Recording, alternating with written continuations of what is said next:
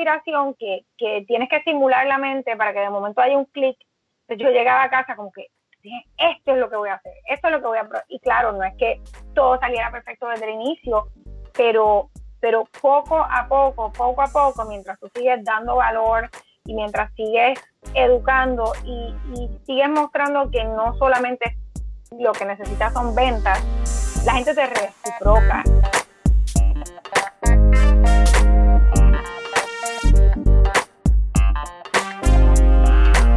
La que hay familia? Mi nombre es Jason Ramos y bienvenido a Mentores en Línea, un podcast donde hablamos con empresarios e influencers responsables por las marcas más destacadas, para que así conozcas quiénes son tus mentores en línea. Y en el día de hoy tenemos a Tommy Hernández, diseñadora de moda y fundadora de Sirena Patterns. ¿Qué es la que hay, Tommy? Hey, hola Jason, ¿qué es la que? What's up, what's up? Tuvimos una super conversación en, en ese pre-podcast session. Pero algo que no hablamos porque yo también quería tener la misma intriga. Eh, esos comienzos. Cuéntame cómo, cómo llega Tommy, cómo llega Sirena Patterns y nos vamos por, nos vamos literalmente en un viaje que por ahí por donde empieza. Ok, ok, pues vamos a, vamos a transportarnos al verano del 82. Yo tenía ocho años, eh, este, y mi papá consiguió un flyer, flyer en papel de clases de costura que estaba Nuestra Señora en la marquesina de su casa. Y dijo, pues mira, esto está chévere para la nena, para que no se para que no se aburra en verano. Este, y ahí comenzó todo. Este, tomé mis primeras clases de costura a los ocho años con, con Belén, eh, Belén Pérez Luna, Belén Luna. Y este, y esa fue mi primera experiencia. De ahí en adelante yo decidí que, que esto me gustaba tanto, tanto y tanto. Y lo que hacía era que pasaba todos los veranos cosiendo, luego cogí más clases. Y estamos hablando pues los tiempos donde no había YouTube, no había Google, mi, mi Google mi YouTube eran los patrones, eh, los patrones de costura que venían en un sobrecito y que mami me compraba. De ahí en adelante, pues, yo tenía un evento, una fiesta, pues me llevaban, en vez de llevarme una boutique bien fancy a comprarme un traje bien caro, pues mami me llevaba, me compraba tela, me compraba el patrón más, más brutal, el patrón, el molde, ¿verdad? Y con eso, pues yo comencé haciéndome primero toda, toda mi ropa eh, de eventos especiales y le hacía a mis vecinas, a mi abuela, eh, hasta que luego entré a la universidad. Eh, en Puerto Rico, en el 92 no habían escuelas de moda en Puerto Rico y me decidí estudiar arquitectura, ¿verdad? Porque dentro de mi ignorancia y mi ignorancia y lógica, ¿verdad? Eran dos cosas muy diferentes y muy parecidas a la vez, pero cuando ya estaba terminando la carrera me di cuenta que no era lo que quería.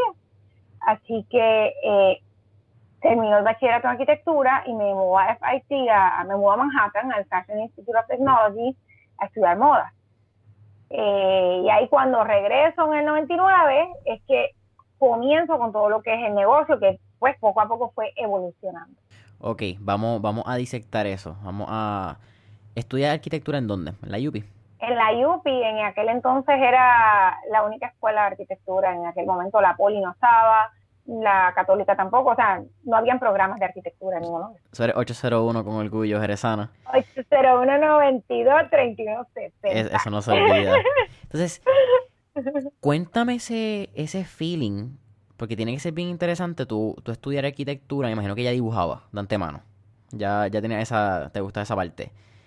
Entras con la arquitectura, que es sumamente difícil entrar en el recinto de Río Piedra, y a los tres años te das cuenta que no funciona Sí, este, fue un momento bien difícil en mi vida, ¿verdad? Porque yo soy natural de Mayagüez, me muevo de prepa a la Yupi, ni hospedo, papi mami, tú sabes, llevan a la nena, este, no carro, no celular, no GPS, no internet. Oye, espérate, pausa ahí.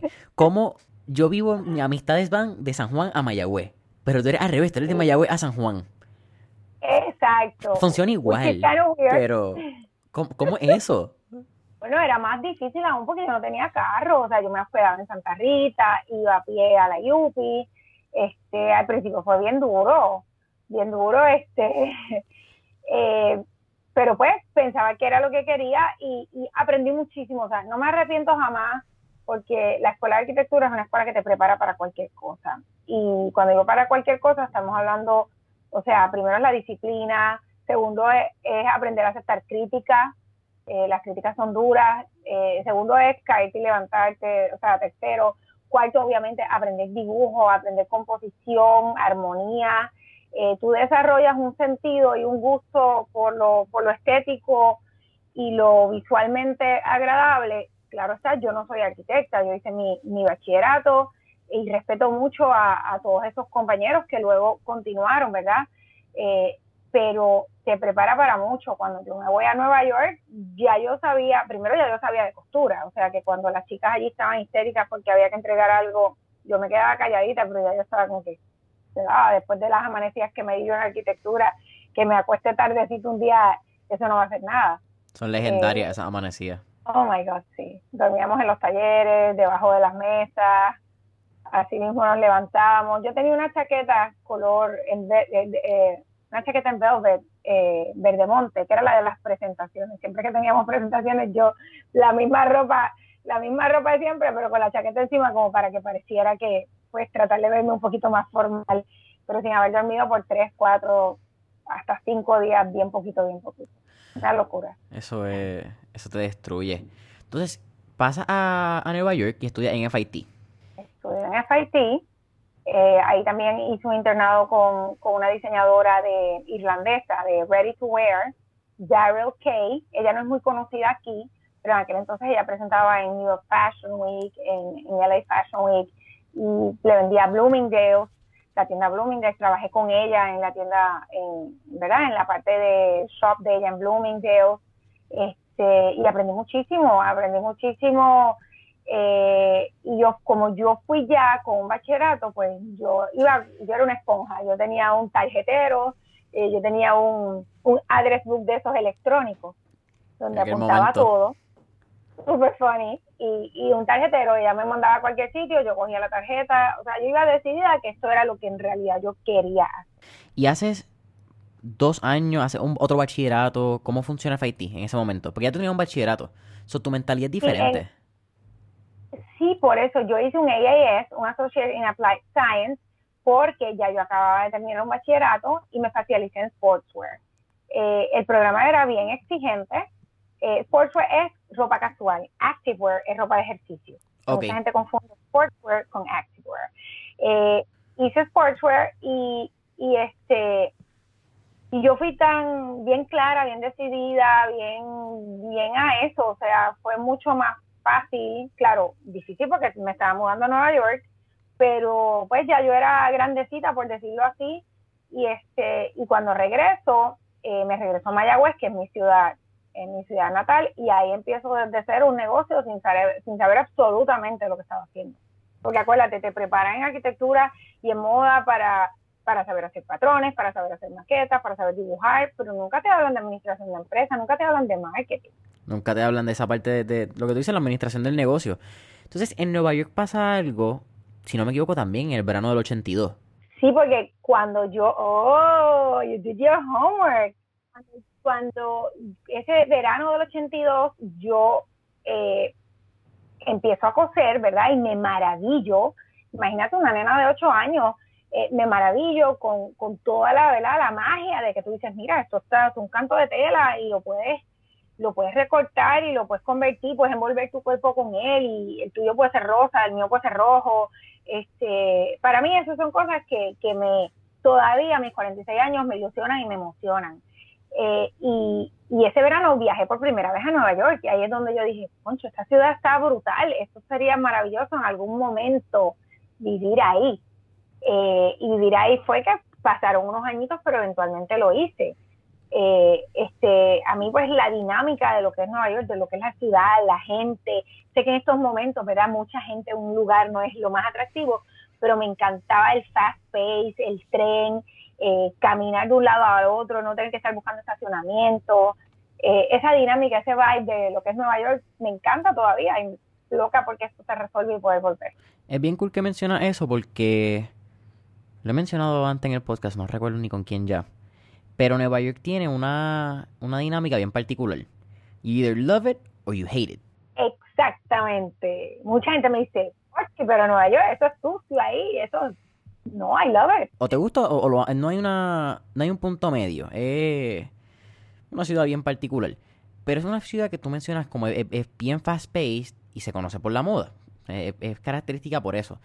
Y me intriga mucho porque a los ocho años uno es, y al igual como tú mencionas cuando estaba en bachillerato, uno es una esponja, porque hay una inocencia del mundo, de realidad.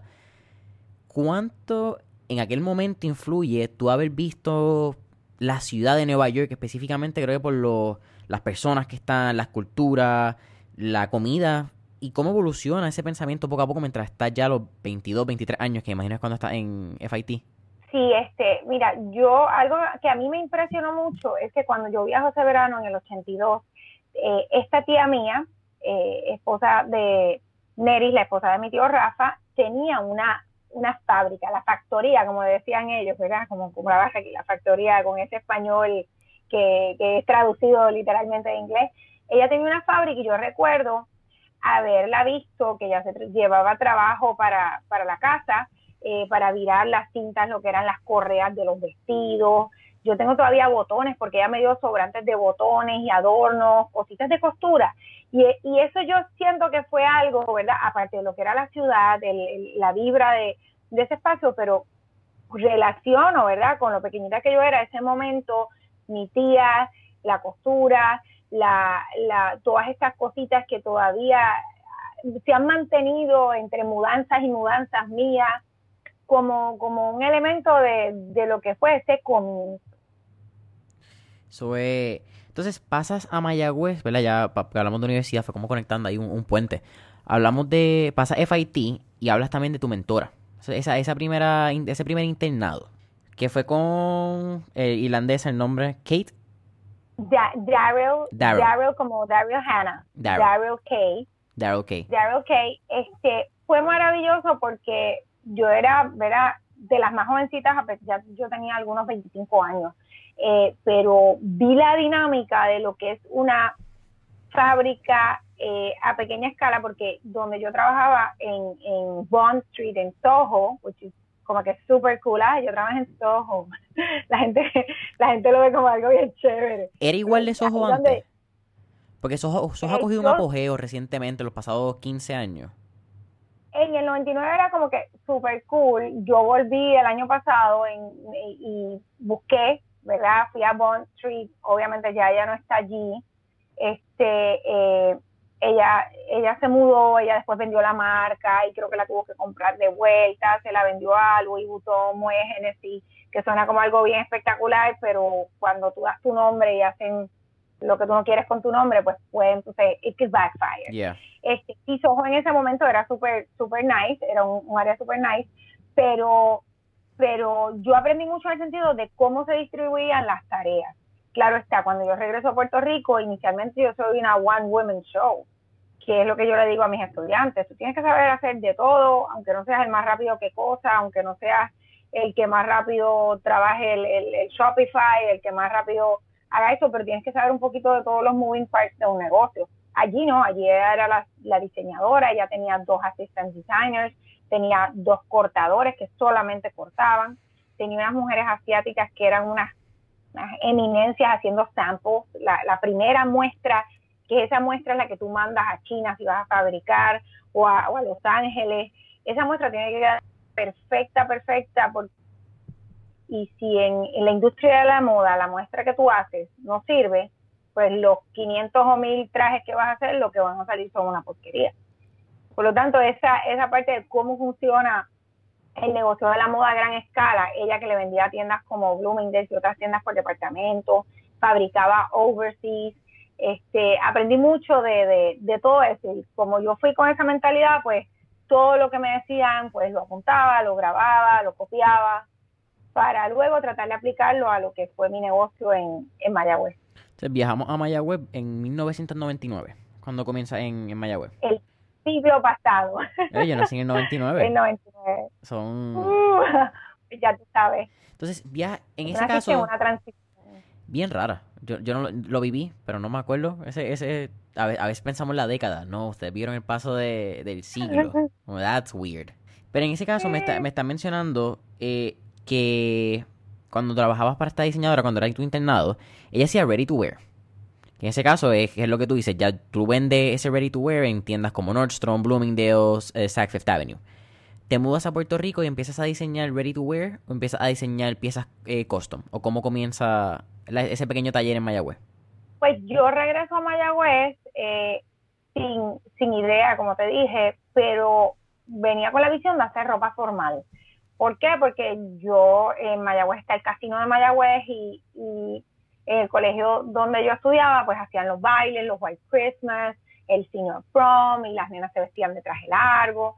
Entonces yo llego con esa idea de que todavía la mentalidad de las chamaquitas es esta y me encuentro con que mis primeras clientes eran las nenas del colegio de Mayagüez, de UPR Mayagüez, que lo que querían eran trajes de baño para irse al combate y a a janguear y los fines de semana se iban para bosque y para la de Diego y no, no había un deseo de vestir formal como, como la visión que yo traía de esos vestidos fabulosos. Ok, cool. So, el, el RUM, ¿verdad? ese recinto universitario Mayagüez, es quien más o menos moldea esa, esa visión. Cuando me intriga, porque si nos vamos a, por alguna razón, y yo creo que, es bastante obvia, o, o, es obvia completamente, la, la ropa siempre ese primer negocio no le gustaría siempre tener cuando uno arranca un negocio de moda, como que la t-shirt. Y es bastante natural, por eso digo que es obvio, porque es tu identidad, es lo que tú conoces en, nuestra cultura. nos da una identidad de pertenecer a un grupo, pertenecer acá, nos da un sentido de pertenencia. De momento llega el traje de baño, estamos hablando en el, en el 2000, quizás no es, no es tan fácil como ahora, yo, ¿verdad? Al nivel que está la globalización, yo decir, dale, pues yo quiero tantos trajes de baño de esto porque fui a un trade show y me lo van a hacer en Colombia. Entonces tú empiezas a diseñarlo. ¿Cómo consigues esos primeros patrones? ¿Cómo consigues los primeros samples? ¿Cómo ese diseño? Porque ya tú venías con, con esa, ese background de coser. Pues yo venía ya con conocimientos de patrones, pero la especialidad mía no era patrones de trajes de baño. Cuando yo comienzo a hacer trajes de baño, porque me empiezan a solicitar insistentemente las clientas, pues yo trato de aplicar el patronaje que había aprendido en FIT, más cursos que había tomado acá en Puerto Rico, para entonces crear ese, ese método que fuera mío, que tomó muchísimo tiempo porque yo iba, o sea, íbamos evolucionando con los clientes, practicamos en el sentido de que, ok, no quedó, pues eso significa que para la próxima, el porciento de reducción, porque cuando tú haces patrones de ropa entallada, hay una cosa que se llama holgura negativa. Eso significa que si la cintura es 30, tú multiplicas 30 por un 90% para entonces removerle y que la pieza quede más apretada. En conclusión, cuando tú ves ropa que es en telas elásticas, que es apretada, esa ropa no mide lo mismo en el busto, cintura, cadera que la persona. Tiene que medir menos para que entalle. No sé si te acabé si te de confundir, pero el punto es que, que no es lo mismo tú hacer un patrón para una pieza que no es en tela elástica que para telas elásticas. Entonces, fue mucho el trial and error, haciendo muchas muestras, comprando muchos elásticos que no eran los correctos. Fuimos a trade shows, yo fui a varios trade shows, tanto en Nueva York, Miami, Colombia, o sea que invertimos en eso, pero inicialmente pues yo eh, hice ese sourcing de telas y materiales hasta que conseguí lo que era y eventualmente durante cuatro años teníamos una línea que fabricábamos en Brasil. Seguíamos fabricando a la medida, que era un challenge bien grande porque tienes la exigencia del, del cliente, no solo de la figura, sino también del gusto. Claro. Ellos escogían los colores, los estilos, y, y llegó un momento que, que el negocio era súper próspero y lo que era el jueves santo estábamos hasta la hora que fuera porque la gente se iba a estrenar el viernes santo su traje de baño igual con el 4 de julio. Claro que son esas dos fechas. Una locura. No, no, entonces súper. Menciona esa parte de. Y nos vamos a esa parte de elástico, porque, porque está súper cool. No. Cuando hablamos de elástico, hablas de la tela, pero también tiene que haber un. En, el cosido sería el, término. En el. Como en el punto. En, en la puntada. En la puntada, gracias. Yo, yo no sé mucho que digamos de, de esa parte de costura. Pero ¿cómo funciona la puntada? Porque creo que fue escuchando un podcast, How I Built This, de Guy Ross. Y estaba escuchando la historia de Lululemon. Y Lululemon la primera vez tuvo ese problema, que cuando los primeros samples los midieron, los empuntados eh, eh, se rompieron, explotaron, podríamos decir. Exacto. Eso es parte de lo que, ¿verdad? En, en mis cursos online relacionados, yo tengo varios cursos online, sé que no hemos llegado ahí, pero parte de lo que yo trato de enseñarle a la gente es que no pase el trabajo que pasé yo por todos estos años. Y es empezando con el tipo de aguja que utilizas, el tipo de puntada que haces. Si tú utilizas una puntada que es recta, como el hilo, hay hilos que estiran, pero el 99% de los hilos no, el hilo no estira, pero la tela sí hace crack, crack, crack, se rompen las puntadas y una de las primeros, uno de los primeros errores cuando tú coses telas elásticas es pretender que es lo mismo que telas de tejido plano, que son las telas que nos tiran. Y el principal error es que cuando una persona ya tiene conocimientos de costura, en telas que no son elásticas, pretende hacer el mismo proceso, las mismas puntadas, el mismo patronaje eh, y, la misma aguja, y por eso es que no le quedan. Y ahí es que está el miedo de coser telas elásticas. ¿Qué pasa lo mismo con traje de baño? Eh, porque sigue siendo elástica. Entonces, está esa, esa evolución y mencionas cómo pasas a Brasil, cómo pasas a, ya producir. ¿Cómo va ese, ese step en negocio como tal? Porque algo que tú mencionas es que pues tú diseñas y tú eres diseñador y tú haces esa parte de entallarlo y esa parte de, crear la pieza. ¿Cómo de momento tú te das cuenta que, ok, ya no soy yo, ya una marca. Ya tengo que establecer mi, mi negocio, mi, mi, identidad, mi branding. Imagino que también hay un proceso de hiring. Empezar a tener otras personas que cosen para ti. ¿Cómo funciona eso? Porque eventualmente así es que llega a la Patterns. Sí, inicialmente yo hacía todo, todo yo. Estuve así yo creo que por tal vez un año. Luego contrato a esta señora que luego estuvo conmigo por 17 años. Eh, Miriam iba como que un día a la semana y después dos días y después tres días y por muchos años trabajó las 40 horas. Luego de ahí seguimos añadiendo personas al equipo y en un momento dado teníamos tres costureras y tres chicas atendiendo. Cuando digo tres chicas atendiendo, eran chicas part-time, estudiantes del colegio de Mayagüez, que ayudaban a las clientas, le llenaban la orden, le daban el traje de baño cuando se iban a medir. Y mi tarea era, pues, sentarme con cada una, trabajar el diseño, tomar medidas, sacar los patrones y cortar. Que entonces ya ahí, esa parte, ¿verdad?, de la visión de que estábamos hablando de Nueva York, de que hay que empezar a distribuir tareas para tu poder crecer, eh, empezamos a trabajarlo así pero aún así, cuando tú eres diseñador, la gente quiere que tú lo midas, la gente quiere toda la atención para ellos y a veces es bien difícil porque cuando tienes muchas personas en agenda, si la primera te llega tarde, te atrasa a las demás, entonces yo me sentía que no podía como que darle todo el mismo cariño a, esas clientas que muchas de ellas iban desde chamaquitas, estudiantes del colegio, y después me traían las hijas para hacerle la, la ropa y los trajes de baño. Al principio se me imagino que cuando te das cuenta que no puedes hacer lo mismo para, todo el mundo por un, por un hecho de tiempo, no es ni de voluntad, ya es que no podías hacerlo. ¿Fue difícil para ti porque hubo quizás un rechazo de las clientas? ¿O pensabas que iba a haber un rechazo de las clientas y eso te daba miedo a dejar de hacerlo? ¿Cómo fue ese, ese step? Porque es un step bien grande que tomas para poder maximizar la operación. Sí, este, yo digo que yo soy una recovering people pleaser yo siempre quería decir que sí y decirle que sí a todo el mundo y complacer a todo el mundo para que nadie se enchismara con uno. Entonces, el momento que tú le dices a alguien que no, que siempre le has dicho que sí, se ofenden. Pero yo poco a poco tuve que trabajar con eso y digo trabajar con eso por mi salud mental porque a mí no me daba el tiempo. Yo estaba todo el tiempo en el negocio y aún así, pues pues no podía suplir la demanda en cuanto a las cosas que eran custom, porque a veces te llega un cliente que quiere algo, te llega el jueves y lo va a usar el sábado. Entonces, si tú tienes todas las demás gente en queue, este, e, era bien, era bien complejo, ¿verdad? Tratar de, tratar de complacer y, la parte del tiempo, de la ocasión.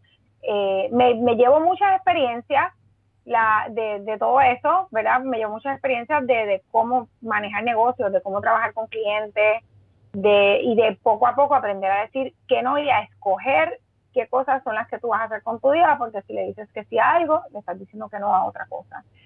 ¿Cómo surge lo de Brasil? Pues mira, eh, a mí me escribe esta persona súper random de una fábrica eh, y si hoy día es random, pues más random era antes cuando te llegaba un email y tú, oh my god, you've got mail, tú sabes. No, este, what's, what is that? Un email.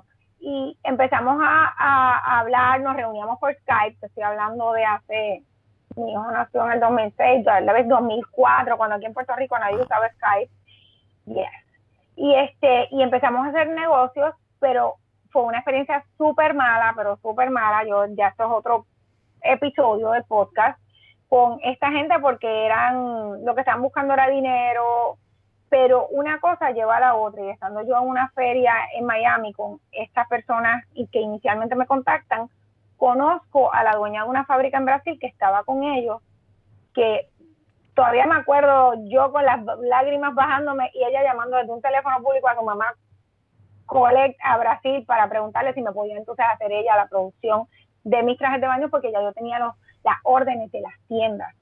Y, y, la fábrica me había fallado, o sea, yo estaba buscando como que este único plan B y conseguí esta fábrica excelente y estuvimos haciendo negocios por cuatro años, siempre cumplieron, pero yo le enviaba mis moldes. Cuando digo mis moldes eran mis patrones, porque el corte brasileño es muy diferente al puertorriqueño y yo quería mantener la identidad de lo que era mi marca. Sí, que eso es algo que una, una formación cultural que también la gente a veces tiene que tener en cuenta cuando hablamos de moda, que y, no es si nos vamos al caso bien drástico, bien dramático, pues decimos la moda asiática y la, y la de nosotros, pues es bien diferente, pero si nos vamos a un mismo continente, por lo que estamos hablando de eh, la construcción sociocultural, no es lo mismo el cuerpo y las expectativas de Norteamérica a las de Brasil, y eso pues enmarca todo lo que es la vestimenta.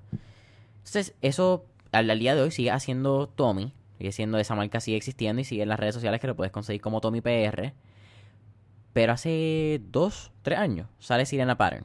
Sí, hace tres años, hace, hace alrededor de cinco años. Sí, wow, ahora en mayo hace cinco años, yo me mudo para el área metropolitana y decido borrar la pizarra. Eh, fue una decisión súper, súper, súper fuerte porque entonces eh, ese enero yo hablo con mis empleadas y les digo, chicas, en mayo me voy a mudar. Este, llegó un momento que no era tan sustentable, todo dependía tanto de mí, aún teniendo empleadas, no podía escalar, no podía crecer eh, y yo, estaba agotada. Eh, surge esta oportunidad de, mudarme para acá, igual nuevamente me mudo sin saber lo que iba a hacer, como muchas, como muchas personas, eh, ¿verdad? Eh, llevan, llevan su vida y, y cierro entonces la boutique atelier y decido como que respirar y ver entonces qué voy a hacer. Pero siendo yo una persona que está acostumbrada a no parar y siempre estar ocupada, me pongo a escuchar podcasts eh, descubro lo que son los podcasts, que han sido algo súper importante para mí estos pasados cinco años. Eh, yo hice un MBA hace siete años, pero no, no trabajábamos eh, online marketing, o sea que, era un MBA tradicional, la P de mercadeo, este Philip Kotler, todo bien, bien tradicional. Y este, y entonces ahí es que entonces surge la idea de yo decir, mira, algo que siempre me pedían, porque yo había, había dado muchas clases, pero siempre me decían que enseñara a hacer trajes de baño, eh, yo dije, caramba, si yo pongo, si empiezo a dar contenido gratis, si empiezo a, a crear una comunidad y empiezo a enseñar yo a la gente, con todos estos años de experiencia que tengo, a hacer sus trajes de baño. Y fue como que una bombillita, y de ahí pues empezamos con lo que es el proyecto Sirena Pattern. Comenzamos primero con una página web súper sencilla, más sencilla de lo que es ahora, la hice yo, y con la idea de crear una comunidad y de validar una idea. Validar, validar la idea de que había una necesidad de patrones de trajes de baño, patrones de costura de trajes de baño en formato PDF. Por eso que entonces yo primero, lo primero que hago es crear un patrón gratis. No tenía nada para vender, eh, hacer los patrones toma mucho tiempo, pero aún así yo dije, antes de empezar antes de preocuparme por hacer un quick buck, déjame entonces concentrarme en validar la idea. Y cuando yo vi que ese patrón lo habían descargado mil, dos mil personas ya, eh, ya tenía entonces el email de esas personas, ¿verdad? Eh, ahí entramos en lo que es email marketing y lo que es hacer un lead magnet, lo que es tener ese esa oferta irresistible para que te den tu correo y cómo tú puedes filtrar este estos millones de habitantes y de ahí tú, tú saber a quiénes podría interesarle hacer sus propios trajes de baño, que es un niche dentro de un niche. Y ahí es que entonces arrancamos con Sirena Pattern. Ok, vamos a darle para atrás. Cuando tú descubres todo esto de email marketing y todo esto de, de lo que es el lead magnet, tráfico, ¿todo hace cuánto? Hace casi cuatro años. ¿Cuatro años? Menos de, menos de cinco años eso es bien temprano dentro de la curva de lo que estamos viendo. Sí, porque ahora todo el mundo quiere montar negocios online, eso es lo que está de moda.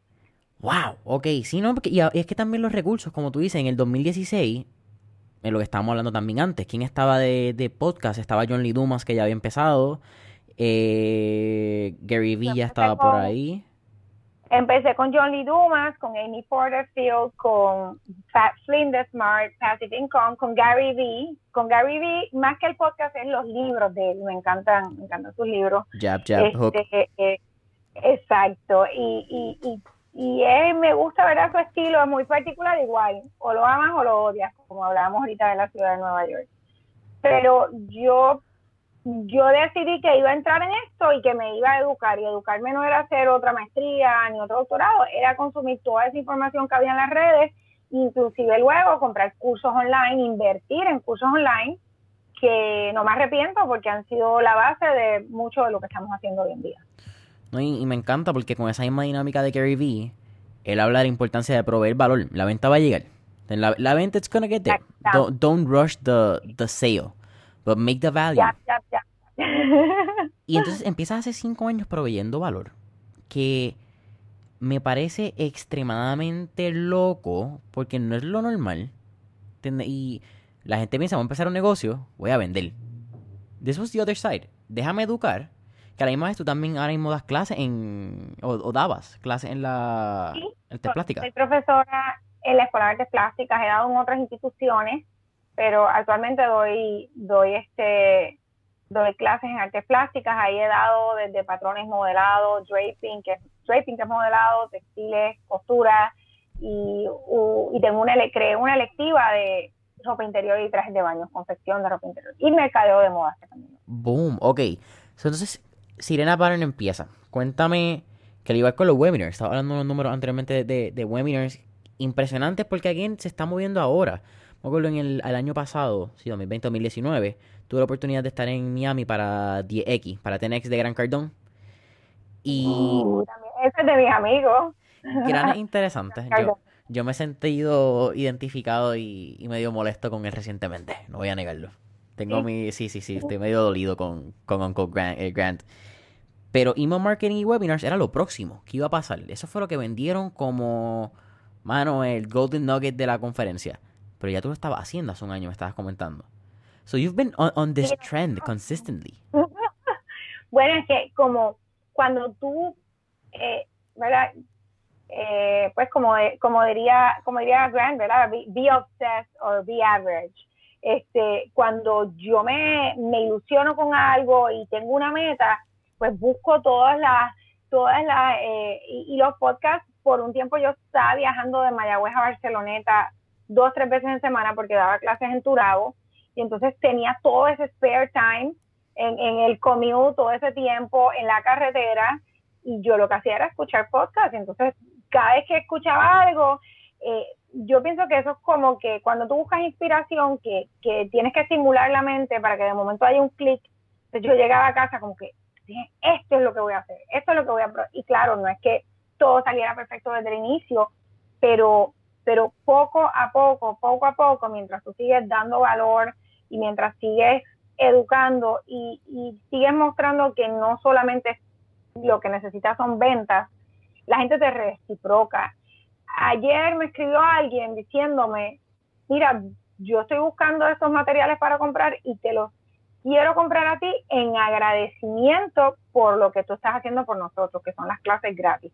Los materiales yo no los tenía para vendérselos, pero lo maravilloso y lo mágico de esto es que esté la gente que te diga, mira, tú me has dado, eh, ¿verdad? La naturaleza humana, yo quiero darte y a la hora de comprar algo estoy pensando en ti y no en, en, la mega tienda porque tengo una conexión contigo por, por ese valor que ya tú me has dado.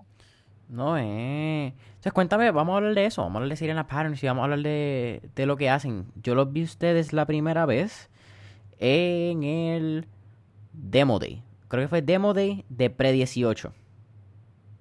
Sí, este, pues empezamos con esa idea, empezamos a hacer los patrones. Yo me tardaba casi 8 o 10 meses hacer un patrón, porque pues estaba aprendiendo nuevamente. Cuando digo 8 o 10 meses, no era que estaba trabajando 40 horas en eso, pero hacía las pruebas, buscaba a alguien que me lo digitalizara, este, después volví y lo imprimía y cómo redacto las instrucciones y cómo creo el booklet. Mis primeros booklets de los patrones eran literalmente un documento Word hecho por mí. Eh, y ahí es donde viene, ¿verdad? El consejo de las personas que buscan el momento perfecto, que tengan un investor que les dé 350 millones para comenzar su compañía. Y mira, a la hora de la verdad, tú tienes que empezar con lo que tienes y, y it's better done than perfect. Mejor que esté hecho y poco a poco, más aún en los productos digitales, que tú los puedes ir tweaking. Y eso es lo que hemos hecho con los patrones. Empezamos con algo súper básico, súper sencillo, que entallaba, que funcionaba y con instrucciones claras. Independientemente, ¿verdad?, de que era un documento hecho acá, de que las fotos las tomaba yo y las primeras fotos nada que ver.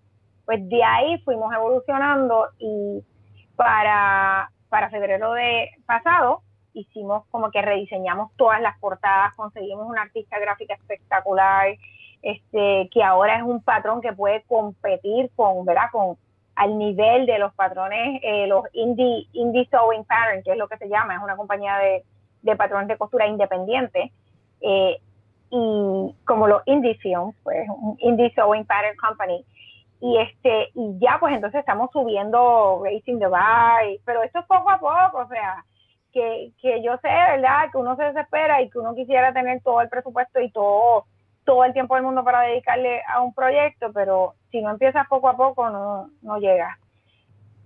Y actualmente pues tenemos 10 patrones, en, en junio en julio pasado tuvimos la bendición de ser aceptados en Pre-18, de la, pre, la preaceleradora de Paralel 18, eh, y ahí estuvimos con, con, este, con unos compañeros, ¿verdad?, espectaculares, que, y, que nos proveyeron, aparte de los fondos que ellos te dan, es la parte del mentoring y del ecosistema, ¿verdad?, de estar rodeada de gente que como tú quieres progresar, que es otra de las cosas que yo siempre enfoco eh, que tú bien sabes de, John Lee Dumas y, de esa frase que, no es original de él, ¿verdad? Pero de que tú eres el promedio de esas personas eh, con las que te rodeas y, y, no es que te juntes con gente de chavos porque yo quiero tener chavos, es que te juntes con gente que tiene aspiraciones, que tiene deseos de luchar y, y que puede colaborar contigo.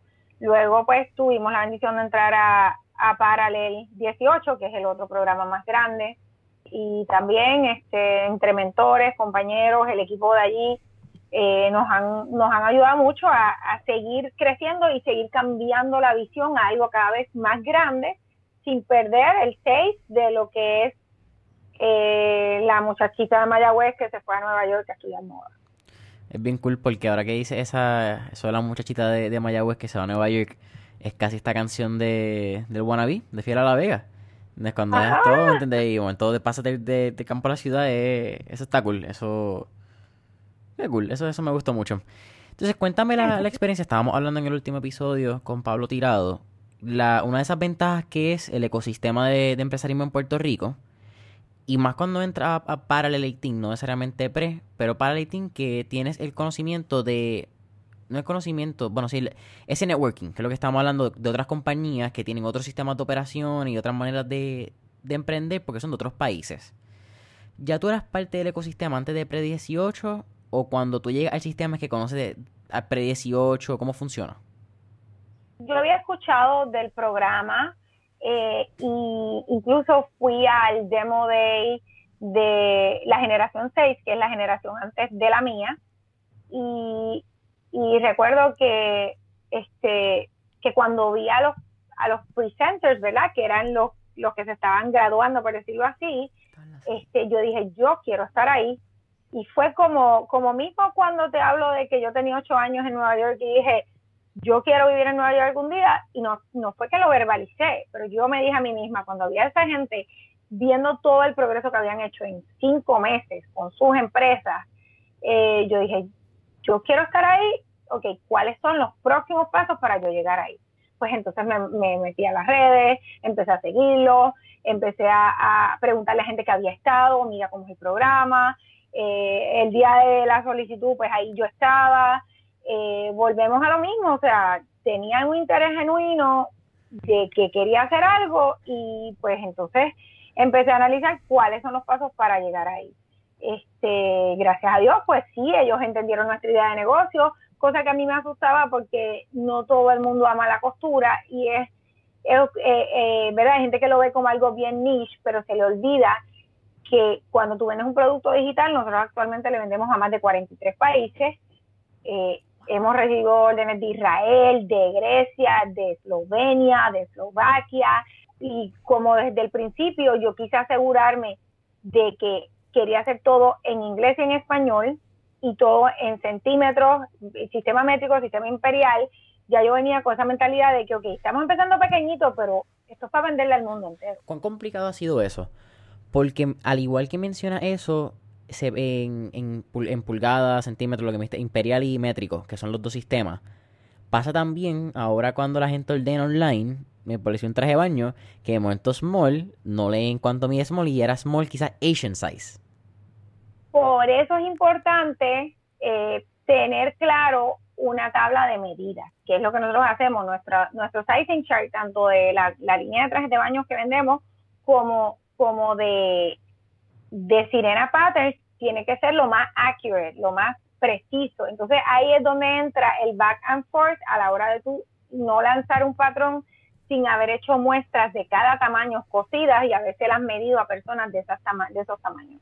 Mucho más. Y si no queda, sí, es más complejo de lo que parece. La gente dice, ah, pero tú lo que me estás vendiendo un PDF. No, mi amor, ahí hay horas, horas y mucho dinero invertido, más aún cuando ahora pues tenemos el arte gráfico envuelto, ¿verdad? Que por cada patrón se paga por ese arte gráfico y pues tenemos contractors en España, en, en Hungría, en Argentina este, y en México que nos ayudan con, cierta parte de lo que es el escalado de tallas, la digitalización, etc. No, es, increíble. Es, impresionante también, porque a la misma vez tengo, yo siempre me ha gustado la moda, pero siempre me ha gustado la parte más de, del diseño, del arte, de la moda, no tanto esta parte de costura. Hasta hace como un año que empecé a entrar en, a, educarme en lo que era el cotton su. Ese es el proceso completo. Desde que tú realmente tienes la idea, hasta que dibujas el primero, de momento, que esto puede medir tanto, hasta que tú llegas a ese, a ese, a ese, nivel de producción, que es el, final. Pero tú no piensas, tú lo ves los, los bloques conectando. Lo que no te enseñan es la cantidad de mini bloques que componen ese bloque. Y esa es la parte que está hablando de, de tamaño. Porque uno dice, dale, voy a crear mi, mi camisa, voy a crear un jacket pues small, ok, pues le añado 3 pulgadas al medium, le añado 6 pulgadas al large y nos fuimos. Pero es, es y, es, bien rápido. Es mucho más. Sí, no, es mucho más complejo que eso porque, eh, ¿verdad? Si hablamos de lo que es un offset, ¿verdad? Lo que es añadir alrededor de un, de un molde, todo alrededor, tú en un traje de baño no puedes añadir lo mismo que incluye, lo mismo que añades en la cintura, no lo puedes añadir para los lados y mucho menos entre las piernas. O sea que el crecimiento del, de ese patrón para tú cambiar de talla no es simplemente echarle, como dicen por ahí, la misma cantidad en todas partes. Eh, el grading es mucho más complejo y requiere de mucho trial and error. Tú puedes buscar libros de grading y, y aún ah, no hay un solo sistema que tú digas, este es el que funciona perfectamente. Tienes que seguir y partir de ahí y hacer muestras. probárselos a humanos eso está bien interesante. Porque aquí en lo que estamos hablando, tú, por, por, la cultura en donde estamos, la ropa no las ponemos y, y ya. Y a veces usamos un pantalón, una camisa por dado por sentado. Pero no entendemos ese trabajo. Y yo creo que es algo bien importante que, que por alguna... Yo, fíjate, no pensé que íbamos a hablar de este tema. Pero está cool que lo hablamos. Cómo a veces se nos olvida el trabajo que dan crear piezas y consumimos sin conciencia la ropa. Y lo quiero traer para conectar el punto, lo que está pasando recientemente, ¿no? Lo que ha pasado toda la vida y sigue pasando en países de Southeast Asia, donde hacen outsourcing, que el outsourcing está bien simple simplemente y cuando sea ético. Mientras tu outsourcing sea ético, que tú estás pagando mínimo sean a nivel estatal, a nivel federal o whatever, pero tiene que haber también, mano, talleres que no, no, son, creo que se llaman los hot something. Sweatshops. Sweatshops, exacto. Mano, eso es esclavitud 101. Y es bien impresionante porque hasta que tú no hablas, en este caso, hasta que yo no hablo contigo, pues yo maybe cogía, un, y en este caso, si hubiese tenido una novia que no tengo en este momento, pero voy y compro a Bora Bora cualquier traje de baño y yo no sé cuál fue el proceso. Yo no sé dónde compró, yo no sé dónde sale, yo no sé cómo se hizo. Y I'm, I'm just, I feel educated at this point. Hay un, hay un documental que se llama The True Cost, el verdadero costo, y es bien impresionante. no sé si lo has visto. No sé si te muestra todo eso que tú estás hablando, o sea, te muestra cómo hay personas que al, ahora mismo, en este siglo, en estos momentos, eh, eh, viven, o sea, trabajan bajo unas condiciones infrahumanas, porque muchas compañías grandes lo que les interesa es lo más barato, lo más barato y que hagan más producción y se les olvida a veces que son seres humanos que tienen familia, que tienen hijos, que tienen, eh, que, que se agotan, que se enferman y, y esa parte del aspecto de la responsabilidad en esto de la moda es algo que está resurgiendo. Y me agrada mucho porque tengo muchos estudiantes que están pensando ya más que solo fabricar afuera porque es más barato, sino cómo yo puedo, aunque mi marca sea un poco más costosa, cómo yo puedo crear eh, productos que aunque hagamos menos cantidades, no tenemos que ser Sara, no tenemos que ser H&M, cómo podemos entonces eh, proveer valor, dar, eh, ofrecer nuestros diseños, nuestro arte, pero de una forma responsable, sabiendo de dónde vienen esas fibras, de dónde vienen. Es bien, si tú te vas al chavo, hasta, hasta donde fabrican el zipper, puede ser un, un issue, o sea, porque si pero los dientes son plásticos, o sea, no podemos ir ahí por un por un look bien grande, pero sí este exhorto a las personas que, que tomemos un poquito más de conciencia a la hora de comprar y que no solo piensen en lo más económico de lo más económico, sino y no un poquito más a la raíz de, del origen de la pieza.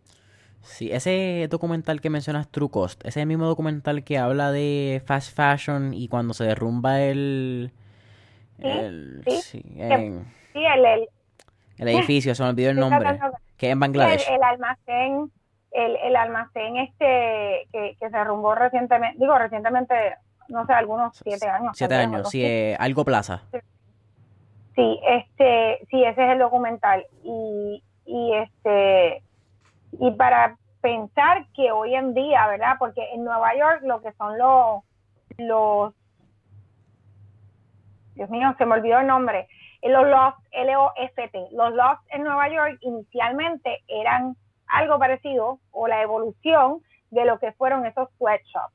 Este, y eran espacios grandes, espacios abiertos a doble altura donde la gente fabricaba. Inclusive los encerraban para que no, para que trabajaran todas las horas, que no se fueran antes, o sea, hay toda, toda esta, toda esta parte no ética de la moda que que pues no es muy agradable.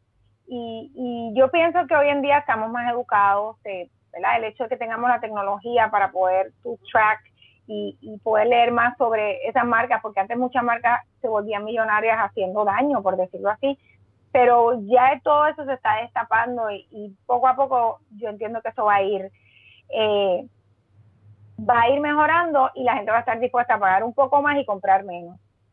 Más que tú comprar la blusita y el pantalón para estrenar todos los viernes, a lo mejor compras piezas que cuestan un poco más, que son más duraderas y las usas más a menudo porque la ropa no es desechable. Antes mucha gente pensaba que era como que todos los viernes tengo que estrenar y no importa algo algo de tres pesos y después lo voto y como que tenemos que ir pensando en algo que sea más duradero y más que fast fashion inclinarnos al slow fashion. Y ahí es donde está la gente tratando de hacer sus propias prendas y muchas de mis seguidoras en Instagram, en Sirena Patterns, quieren, eh, tienen la meta de crear su propio guardarropa completo y por eso ellas quieren aprender a hacer sus maones, sus trajes de baño, su ropa interior, porque tienen un sentido muy diferente a ese otro que, que estábamos hablando. No, eh, Mano, me ha encantado esta conversación. No puedo, no puedo, estoy, en shock en verdad con mucho de eso. Y tocaste un punto interesante que me gustaría hablarlo antes de, antes de ir combinando. Y es los price points. Esa parte de, de los price points que tú mencionaste, en este caso hablabas del costo de manufactura. Cuando uno piensa en, en diseñar ropa, porque a alguien no siempre a uno le enseñan cómo debe ser la administración del negocio y los márgenes de ganancia y, y esos por cientos a la gente se le olvida que si tú eres manufactura, tú eres diseñador, tú tienes un B2C, que es donde tú le puedes vender a X% de markup, como tú tienes un B2B, donde tú le vendes a tiendas. Y a la gente a veces se le olvida, cuando están empezando una marca, que tu price point de B2C tiene que ser suficiente donde tú hayas ganancia, pero también el, el, si vas a ser B2B, no puede ser más ni menos que ese el MSRP, que es el Manufactured Sales Retail Price. Exacto, y por eso no es tan fácil vender la tienda. Nosotros le vendimos a JCPenney y le vendimos a, eh, le vendíamos a muchos surf shops. Muchos de ellos de momento empezaron a cerrar en el, 2010, en el 2008, ¿verdad? Pero hubo un momento que le vendíamos mucho, pero entonces yo tenía que bajar esos precios para que cuando el, el shop lo duplicara, porque típicamente lo duplicara, lo duplicaba, no fuera más, mucho más caro ni mucho más barato que lo que yo vendía en mi tienda. Eh, y eso es una parte de administración de empresas, ¿verdad? La parte empresarial a mí me interesa mucho, me, me apasiona y siento que es algo que deberían enseñar en las escuelas desde que los niños son pequeños. Y no es precisamente hacer greedy, no es hay que hacer chavo, es a esta parte de evaluar este intercambio, ¿verdad? Yo desde los 8 o 10 años tenía una tiendita de dulce, caminaba a pie a los almacenes en alturas de Mayagüez, compraba las semillitas y las vendía y, y hacía el cálculo de cuánto me podía ganar y después con esos mismos chavitos iba y compraba más, pero no todos los niños tienen ese, ese ¿verdad? Como diría mi, mi querido Romaguera, uno de mis mentores, eh, JM Romaguera, esa chispa empresarial que escribió el libro Chispa Empresarial. Este, y, yo creo que ese spark debemos tratar de, de inculcarlo a los estudiantes para que no todos piensen que tenemos que trabajar para alguien más. Eh, antes era como que estudias ciertas profesiones para que te contraten y hagas dinero, pero la parte empresarial nos permite hacer 10 negocios diferentes, probar 10 ideas diferentes eh, y, no es algo que se, que se inculca ni siquiera ni siquiera en las escuelas, sino también en las universidades, ¿verdad? En las profesiones, como hablamos, de la arquitectura y la moda, que no te hablan tanto de, cómo entonces vamos a mercadear ese producto. Ese empresarismo dentro de la profesión que, es tan básico como que yo creo que, y, vamos a hablar de ese tema de la universidad, siempre están los, créditos electivos, esos créditos de electivas que tú tienes, electivas libres. Para mí deberían poner electivas dirigidas, requeridas, por lo menos dame no, no sé si sé decir 6 o 9 créditos de, administración de empresas, serían dos o tres clases. Porque tú tienes un doctor que quiere ser pediatra y quiere abrir su propia oficina. Tremendo doctor, mano, una mano, sabe cuidar el nene, ese nene no llora. No sabe hacer un peso, por, bueno, sabe hacer un dólar porque sabe entrar el dinero, pero es así mismo que entra, sale. Y no es ni que sale para un fondo de inversiones, ni para reinvertir en el negocio, es que desaparece. ¿Cómo? No sé, porque no hay una literatura financiera, no hay un financial literature que de educación. 100% de acuerdo. 100% de acuerdo. Este, ese aspecto tiene que estar y, y, y, este, y tienes que trabajar con empleados, manejo de personal, eh, manejo de presupuesto. Eh, son muchas cosas, aparte de la responsabilidad con el gobierno. O sea, si tú empiezas un negocio, yo a mis estudiantes le digo, estos son los aspectos legales que tú tienes que cumplir para empezar no, no empiezas desde que tú vas a, vender de la, del baúl del carro, ten saca tu registro, paga ahí, eh, eh, ponte la verdad formal, haz un DBA por lo menos, este, todo el chanchullo este de cash only, cash only. Si tú quieres crecer, no puedes hacer todo por debajo de la mesa. Sí, es, un mundo como están mencionando, donde la mayoría, bueno, y mucho más, mucho más después del, del COVID, todo lo que está pasando, todo se ve digital. Es que yo creo que cada vez es más. Hay menos excusas, porque no es que sea más fácil, porque es fácil es relativo. Pero van a haber menos excusas para poder hacer esa. Hasta las cuentas bancarias corporativas van a pasar a ser digitales. El registro corporativo y de DBAs y de Hacienda ya todo funciona digital. hay, hay ciertos eslabones ¿verdad? de la cadena que poco a poco se van haciendo más fáciles, especialmente en Puerto Rico. Eh, no, no te puedo decir el caso de ni Latinoamérica ni, ni Estados Unidos porque no lo conozco. Pero, Tommy, ha sido, ha sido increíble. Eh, hacemos al final, bueno, ya me, habías comentado que había escuchado el episodio anterior, so, al final siempre hacemos tres preguntas. La primera pregunta es, ¿qué época, qué década, eh, momento histórico, eh, si pudiera verla virar el pasado, te gustaría revivir? los 80, los 80 y los 80, definitivamente eh, para mí fueron, fueron importantes y también yo diría que, que, ¿verdad? Era todo tan diferente. Claro, uno siempre, eh, siempre idealiza, porque pues no teníamos celulares, no teníamos tecnología, pero salir a la calle a jugar con mis amiguitos, tener a mi familia, a mi papá que falleció, recordarlo, ¿verdad? El joven insaludable, eh, me parece momentos maravillosos. Yo siempre he dicho que he querido, quisiera tener una máquina del tiempo para poder ir atrás. Ir atrás. Imagino que entonces también se queda en esa década de los 80 la segunda pregunta. Si entremos un playlist en Spotify que se llama Mentores en línea, el, playlist, donde tenemos todas las canciones que motivan y pompean a nuestros empresarios. Y con eso dicho, Tommy, ¿qué canción te motiva quizás antes de coser, antes de dar un webinar? Que estábamos hablando que, a veces se pone tenso esos momentos. Pues mira, yo diría que me es un poquito, un poquito más atrás. Eh, esta canción de Queen, Don't Stop Me Now, eh, es este que, que, es así bien rápida, bien pump, bien bien, ¿verdad? Y el mensaje no más que la letra de todo lo que contiene, sino esa frase de que cuando tienes una meta, tú no quieres que te detengan y tú tienes que entonces ir nadando contra la corriente y, ir evaluando cuáles son todos esos pasos que tú tienes que hacer para llegar del A al B, eh, pienso que, que, lo representa lo representa claramente. Esa canción es, es bien chula. No voy a cantarla porque no soy... no tengo ese, ese don pero me encanta. Tú vas a cantar peor que yo. Y este, Tommy, la, la tercera y última pregunta. Siempre una pregunta que le marcamos entre, para personas entre los 16 y 24 años. Últimamente simplemente se ha hecho para todo el mundo. Pero muchas veces cuando tú estás creando tu negocio, estás en, en universidad, estás en high school también, que ya cuando salga esto van a haber muchos de la clase 2020 que se van a ver graduados dentro de un periodo muy particular en nuestro tiempo y en nuestra historia. Y fíjate, esa pregunta no la había pensado. Vamos a hacerla dedicada a esa, clase que, se está graduando ahora. Cuando tú estás saliendo de high school, mucha gente, muchas personas te quieren decir qué tienes que hacer. Muchas personas quieren que esto es lo mejor para ti, que tienes que hacerlo de esta manera, que tienes que ir a Estados Unidos a estudiar. Si no haces esto, va a ser un fracaso. Y se puede, se puede poner bien blurry a veces el camino y qué es lo que realmente tú quieres. Y más a esa edad donde ya no hay quizás una inocencia, de lo que estamos hablando antes, en esa edad de 8 años, cuando comienza esa, ese spark, esa chispa empresarial. Sí, con eso dicho, ¿cuál sería esa recomendación de, Tommy Hernández para esta clase que se está graduando que va a aventurar un mundo completamente nuevo para todos?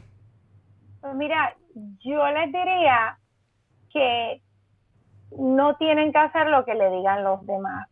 Con esto no quiero decirles que sean rebeldes, pero antes se decían, piensa bien lo que vas a estudiar porque eso es lo que vas a hacer por el resto de tus días. Gente, no, podemos probar ideas, podemos, eh, podemos fracasar y volvernos a levantar. No tienen que saberlo todo a los 18 años. Yo a mis 46 años todavía sigo aprendiendo cosas nuevas. Eh, lo que sí les diría es que continúen educándose. No es edúcate ni específicamente esto porque esta profesión te va a dejar dinero. No, es continúa educándote, busca algo que te apasione, porque cuando algo te apasiona, levantarte por las mañanas no es tan malo. Eh, este, te da vida y si tú puedes hacer algo que no solo te dé vida a ti, pero que tú puedas transmitir como lo que es educar, que es una de mis pasiones, y ver a tus estudiantes progresar eventualmente, eh, es algo que trae mucha satisfacción. El dinero es importante, sí, el dinero es importante, busca una profesión y trata de ver cómo tú puedes convertir esa pasión en algo que tú puedas vender y con lo que puedas hacer dinero. Fantástico. Pero que sea algo que te apasione. No hagas las cosas porque tu papá te diga, no, tienes que estudiar esto, porque tu abuelo fue este médico y tu tatarabuelo. Y no, gente, eh, yo creo que tenemos que tomar nuestras propias decisiones y que sean felices, algo que te dé felicidad, algo que te haga una profesión que te haga sentir bien, que te entusiasme eh, y que si una idea no funciona, próxima idea. Eh, identificar cuando, sí ser perseverante, pero identificar cuando hay que hacer un pivot, cuando hay que hacer un cambio, o cuando hay que borrar la pizarra y empezar desde cero. Y rediseñarnos completamente. Oye, mejor que eso no puede estar. Tommy, un millón de gracias por, por la oportunidad, por, por decir presente aquí en Mentores en línea. ¿Dónde podemos conseguirte a, Tommy y a Sirena Patterns en redes sociales? Redes sociales, eh, Instagram y Facebook como Sirena Patterns, Patterns es patrones en inglés, y Tommy Hernández o Tommy PR en, Instagram y Facebook también. Y síganme en mi canal de YouTube que vamos a llegar a los 6000. Uh, yo espero, ¿verdad? Suena, suena, suena mucho para mí, pero yo espero volver a volver al podcast cuando te diga vamos a llegar a los 600 mil. Oye, yo quiero, yo quiero estar ese, por lo menos me da el, el Instagram Live de cuando llegue la plaquita de los 100 mil. Que eso, ese momento, esa plaquita es, codiciada. sería maravilloso. Oye, ya saben. Sirena Patterns en YouTube. Sirena Patterns en YouTube también. Ah, pues súper, ahí están. Familia, ya saben, pueden darle like, share, follow en, a Mentores en Línea, en Instagram y Facebook, como Mentores en Línea. No olviden de darle subscribe en Spotify, las cinco estrellitas en Apple Podcast. Y nos vemos en la próxima. Tommy, un millón de gracias.